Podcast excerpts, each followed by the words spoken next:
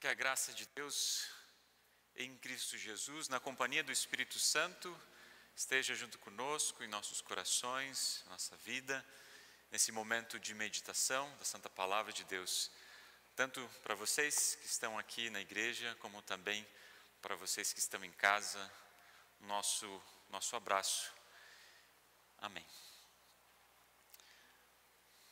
Quero começar com uma pergunta. Por acaso vocês têm noções de primeiros socorros? Talvez alguns já fizeram até treinamento em relação a isso. Sabem o que fazer quando uma pessoa desmaia, quando uma criança se engasga, quando há um acidente, há um sangramento ou qualquer outra intercorrência? Eu, particularmente, vou dizer que não sei muito bem, não.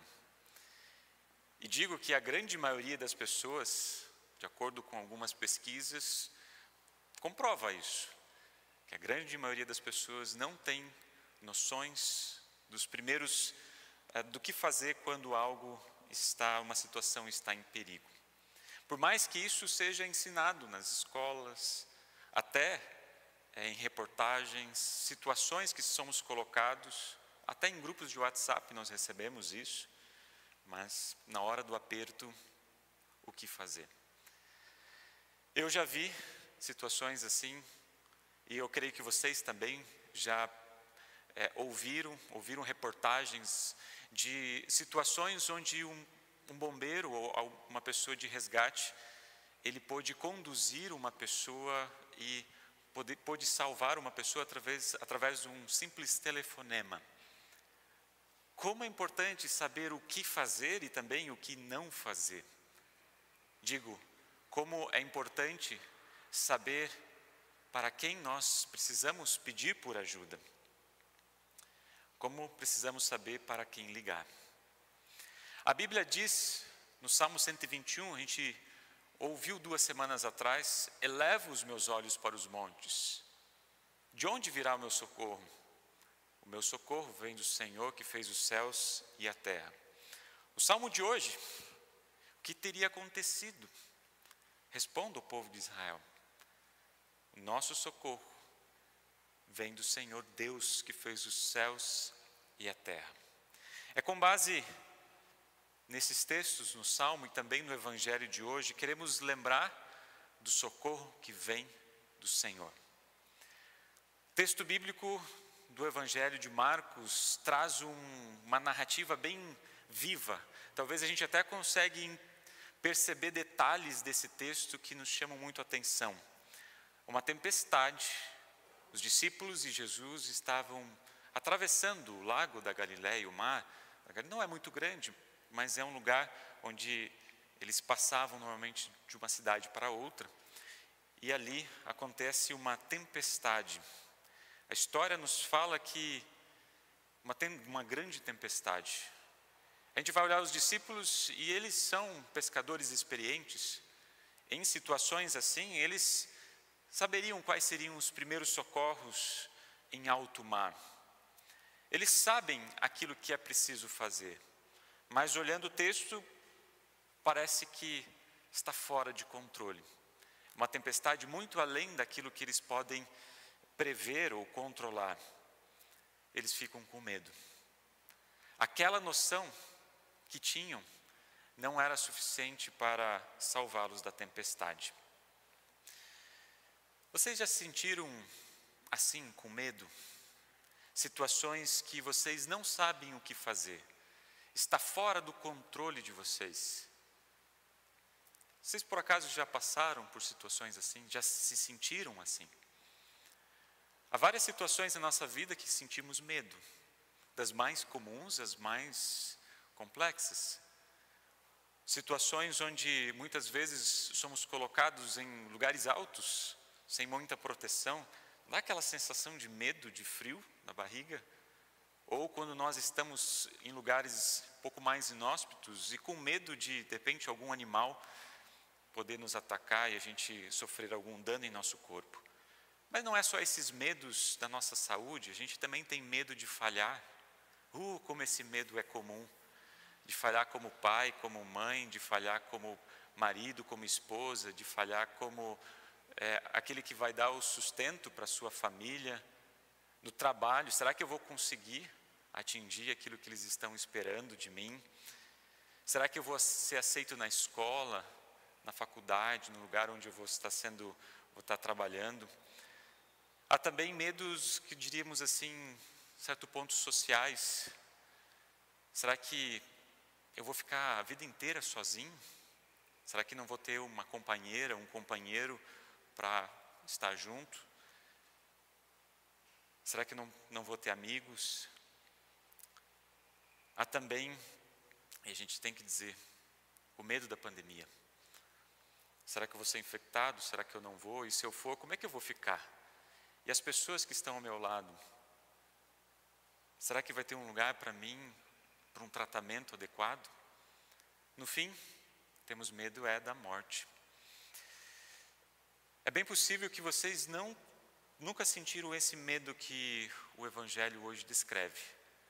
De estar no barco, um barco relativamente pequeno, com 12 ou 13 pessoas, no meio da madrugada e na tempestade. Eu acho que vocês nunca sentiram esse medo. Mas eu sei que todos nós já sentimos inúmeros medos na nossa vida, situações em que a gente vai dizer: como é que eu vou sair dessa?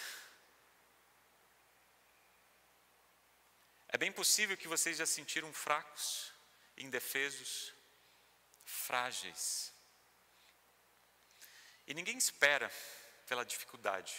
Vocês esperam pela dificuldade? Não. Eu pelo menos não espero. É exatamente quando nós não estamos esperando que a dificuldade ela aparece. É no de repente, não é mesmo? Os discípulos também não estavam esperando essa dificuldade, esse temporal. E até o próprio texto bíblico diz: de repente, versículo 37. De repente começou a soprar um vento muito forte e as ondas arrebentavam com tanta força em cima do barco que ele já estava ficando cheio de água. É de repente. Parece que nós nunca estamos preparados para esse de repente. E de repente aparece frequentemente nas nossas vidas. De repente. De repente é um alerta para a gente correr por ajuda ou pedir por ajuda. E daí vale a gente lembrar aquilo que o salmista já nos diz: o socorro vem do Senhor, que fez os céus e a terra. É preciso lembrar, memorizar, colocar no nosso coração essa verdade, porque muitas vezes, na hora do aperto, na hora da dificuldade, na hora da angústia, na hora do choro, na hora da dor, onde as nuvens do problema estão na nossa mente, no nosso coração, a gente só tem a confiança. Todas as outras coisas elas elas se vão. A razão, a lucidez, tudo isso se vai. O que a gente tem é a confiança. Em quem confiar e no que confiar. Mas infelizmente, muitos Nessas situações, ao buscar, ao precisar por ajuda, ao passar por situações de ajuda, não tem em quem confiar ou no que confiar. E acabam buscando essa ajuda em lugares onde o verdadeiro Deus, Cristo Jesus, não está presente. Mas é no desespero, muitas vezes, é na dor, é na angústia, é no choro, que a gente vai perceber que a nossa ajuda ela se encontra muito mais perto do que a gente possa imaginar. Às vezes vai estar lá no fundo do barco, dormindo, tranquilo, junto conosco. A diferença de Jesus com os discípulos aqui nesse texto é que Jesus está calmo. Vocês conseguem se imaginar uma situação dessa? Num barco pequeno, aberto, numa tempestade, trovões e tudo mais, e Jesus está dormindo, está tranquilo, está calmo. Por que, que Jesus estava tranquilo? Por que Jesus estava calmo? É porque ele sabia, ele tinha a convicção de que Deus estava com ele, cuidando dele, não somente dele, mas também dos discípulos. E às vezes quando os problemas eles acontecem, aparecem na nossa vida, quantas e quantas e quantas vezes a gente não ouve, ou às vezes a gente não diz, Deus me abandonou. Deus me abandonou. Deus não se importa comigo. Ele não se importa com o meu problema, com a dificuldade que eu estou passando, com a dor que eu estou carregando, com a dor que eu estou sentindo. Jesus não se importa comigo. Achamos que estamos sozinhos, jogados em nossos problemas, em nossas dores. Veja, os discípulos sentiram a mesma coisa. Os discípulos sentiram a mesma coisa. Jesus estava dormindo na parte de trás do barco com a cabeça dando uma almofada, então os discípulos o acordaram e disseram: Mestre, nós vamos morrer, o Senhor não se importa com a gente. Quantas vezes a gente já não chegou em situações dessas e disse: Você não se importa conosco, Senhor? Você não se importa comigo, com o meu sofrimento, com a minha angústia? Mas foi ali, no ápice do desespero dos discípulos, que eles perceberam a tranquilidade e a calma de Jesus. E antes de Jesus falar alguma coisa para os discípulos, ele levanta, fala duro para a natureza, para o vento, para as ondas, para a tempestade, diz: silêncio, fique quieto. O vento parou e tudo ficou calmo. Então Jesus perguntou: por que, que vocês são assim tão medrosos? Vocês ainda não têm fé? O que me chama a atenção nesse texto específico é o que vem depois dessa cena. Os discípulos perceberam que aquele mestre, que aquele homem que estava junto com eles, que eles ouviram, chamaram para uma missão muito especial, que eles ouviram no dia anterior falar sobre várias coisas, realizar inúmeros milagres. Um homem que é capaz de dormir numa tempestade, é também capaz de dizer para as ondas, para o vento, fique quieto, e as coisas elas acalmam. Às vezes não aparece tanto na tradução, mas quando a gente olha em detalhes para o texto, é a mesma forma que coloca a grande tempestade e a grande calma. Jesus ele acalmou essa tempestade apenas com as palavras que saíram da sua boca, apenas com a sua voz. E eles vão testemunhar: que homem é este que manda até no vento e nas ondas? Seria impossível descrever os medos que a gente sente aqui no dia a dia da nossa vida tanto em relação a nós, como em relação às pessoas que estão ao nosso redor.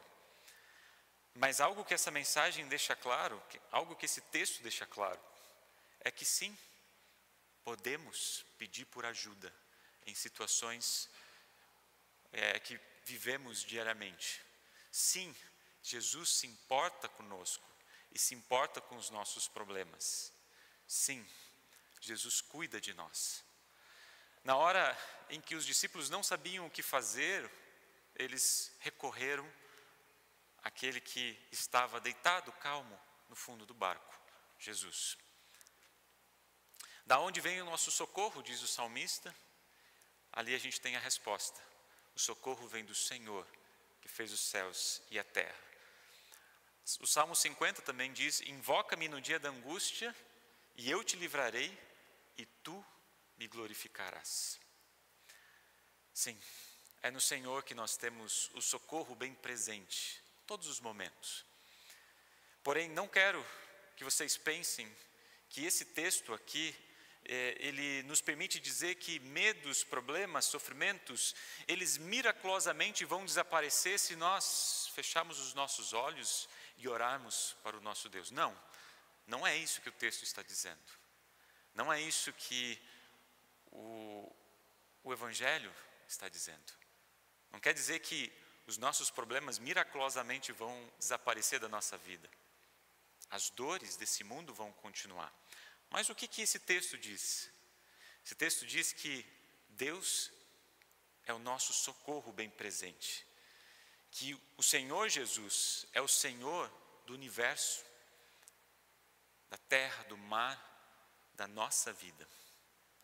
Esse é o Senhor que se fez um de nós, habitou aqui, pagou pelos nossos pecados lá na cruz e disse que você, você está salvo.